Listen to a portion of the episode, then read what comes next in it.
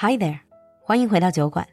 关注公众号“露露的英文小酒馆”，发现节目原稿和精彩好文。来小酒馆铺子逛逛全球好物，在这里邂逅更广阔的世界。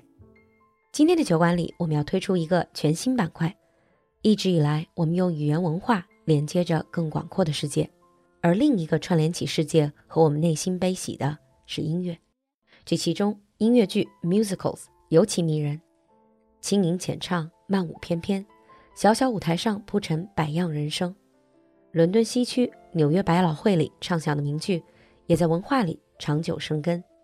酒馆全新板块《The Sound of Musicals》曲外之音，露露和 Oliver 两个音乐剧老粉为你讲述那些经久不衰的 musical 背后的故事。Now, on with the show. Welcome to The Sound of Musicals, our new musical segment. In this new segment, The Sound of Musicals, I will be joined by Oliver, who is, as you know, a musical enthusiast and has also had years of practice in amateur theater groups. Welcome back, Oliver. Hello, thank you for having me back. And are you excited that we're going to talk about musicals and different types of musicals? I am so excited. I could talk about musicals for a very, very long time. So this is a very good thing for me to be doing right now. yeah, great. I mean, this is why we actually started a new segment just for musicals. But first of all, why do you like musicals so much?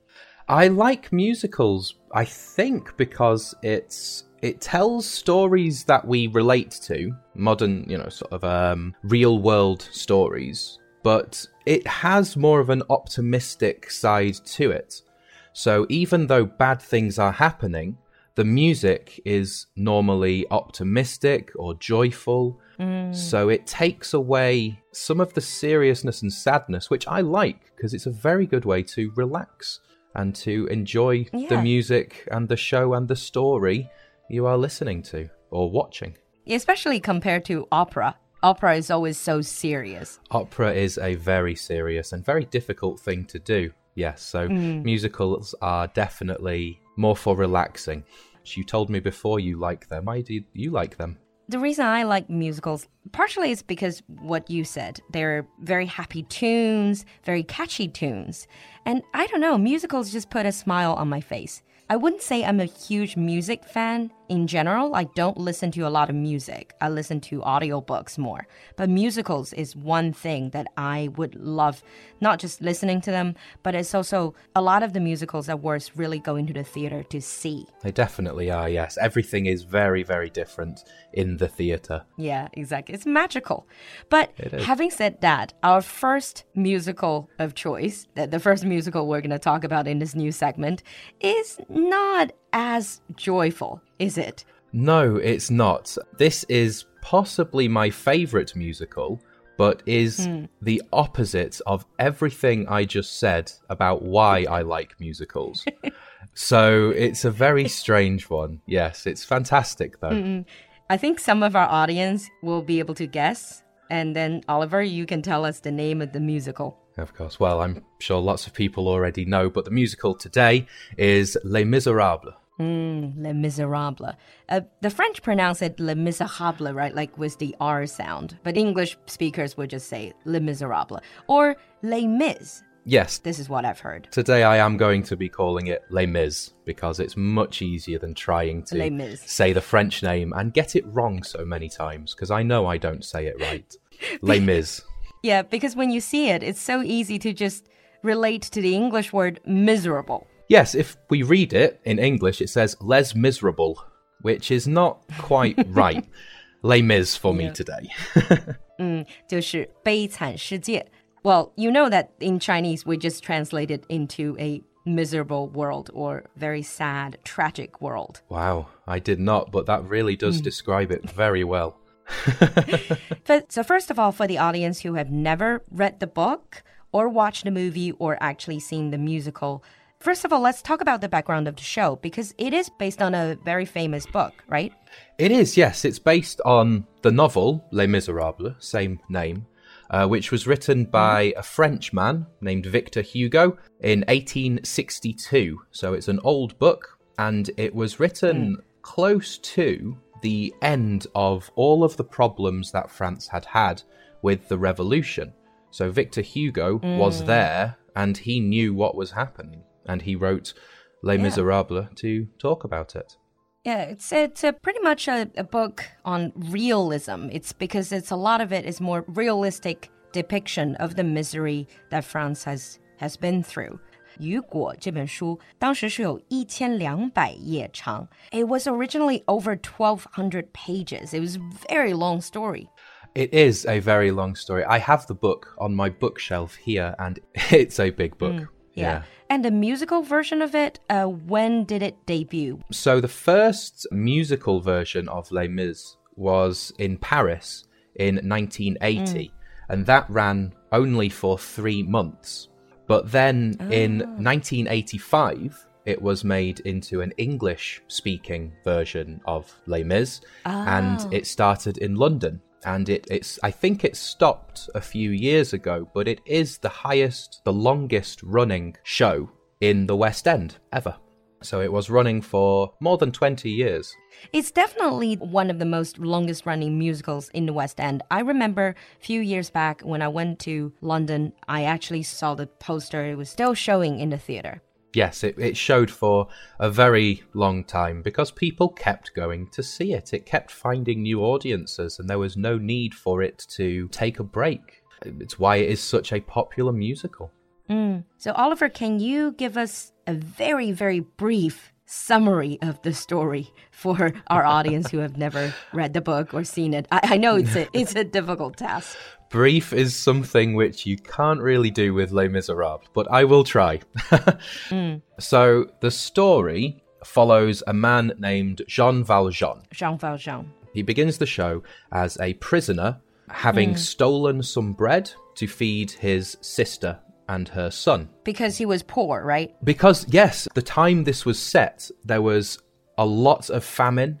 The economy mm. was struggling, so there was no money, there was no work, and lots and lots of people, they either turned to crime or they had to suffer through horrible times. It was a very bad mm. time of French history. He steals bread, he goes to prison, and when he gets out, mm. he has an encounter with a bishop who teaches him about redemption and wants mm. it makes him want to be a better man. And then it jumps forward in time because that happens a lot. And he has an encounter with a working girl called Fantine. Oh, I remember in the story then Jean Valjean basically started to work hard and got his own factory. He did, yes. So he meets Fantine because she is one of his workers. She works for him. Ah. But through the plans of the other girls working with Fantine, Fantine loses her job. And in this time, that is a terrible thing to happen, especially because Fantine has a young daughter who she has to send money to be looked after. So she needs her job, she needs money. And her daughter is Cosette, right? When you see Les Miserables, the poster, that little girl, that child, that's Cosette. That is Cosette, yes. That is Fantine's daughter, Cosette, sweeping the mm. floors normally, is the, the image we see of her, yes. And so Fantine loses her job, she needs money, and she goes down a sad slope where she basically gives up everything that she has. First, mm. she has her hair cut off so people can use it to make wigs. Next, they take her teeth, which is very nasty. And then she begins work Selling her body. selling her body. Yes, I was trying to think how to say that one. Yes, selling her body. And it's a very, very bad time for her. And she becomes very, very ill, which is when she, uh, well, for me, one of the best parts of the Les Mis movie certainly was uh, I Dreamed a Dream. It's Fantine when she is ah. very ill and the bottom of life. She sings that song. And it's it's very, very moving. Yeah, we can talk about that later. We will talk about that one hmm. later, yes. Jean Valjean comes, he finds Fantine, and he starts to look after her. Hmm. But Fantine is too ill, and she passes away. So Jean Valjean travels to find Fantine's daughter, Cosette, and he starts to look after her. Jump forwards again in time, because that happens a lot in Les Miserables. And Cosette is grown up, and they are living in Paris. Now, this is Paris in 1830 or the 1830s. And there are lots of groups of people getting ready for revolution. Revolution. Uh, France has, they've already had one revolution in 1789, but the people are not happy again. There is no food, there's no work, there's no money. So the people want to have another revolution to change their country again. And Cosette falls in love with one of the revolutionaries called Marius, and Jean Valjean falls in with these revolutionaries to try and protect Marius so that Cosette doesn't lose her love. And the revolutionaries, it doesn't work for them. They all die fighting against the soldiers of the king of France, except Marius. so that was how it ended. That was how this, yes, it was called the Students' Revolution because most of the people hmm. fighting were students. They thought they could bring a better world. And this is how it ended was a few groups of people fighting. They hoped that the people of Paris would rise up and fight with them, but nobody did. And so it was a small revolution, a very sad time, and lots of young people died. They were killed during the fighting. Yeah. I mean, the book and the story is sad enough. And then when you put it on stage, when you use music, like you said, to convey desperation, that hopelessness, hmm. it was very, it's a very, very powerful piece. It is very powerful, especially when you have the beginning of the revolution with the grand music and we will fight for freedom and, and these messages are being sent. And then by the end of the show, only one man, Marius, is left. All of his friends are hmm. gone, all of the other students are gone. All of the main characters are, Nearly all of them are, yes. Most of the main characters, hmm. they don't have a very happy time during this musical. yeah, It, very sad, very Yes. sad musical. definitely it is, yeah.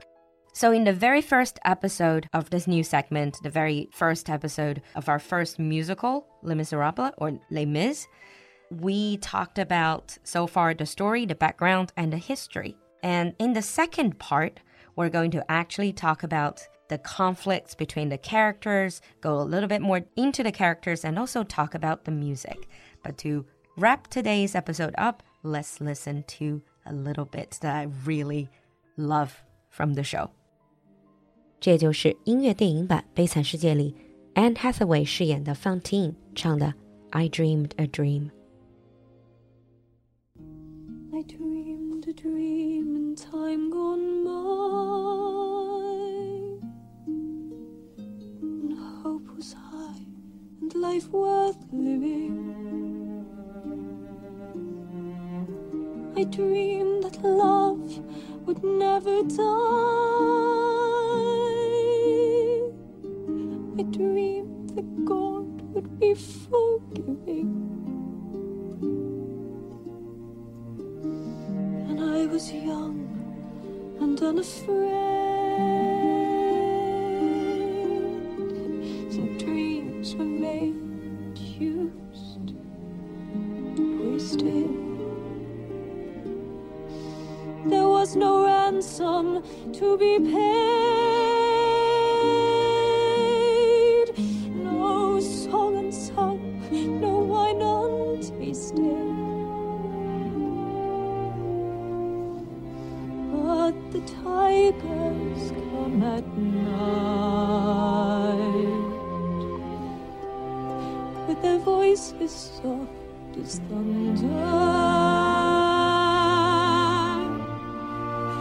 As they tear your hope apart as they turn your dream to shame.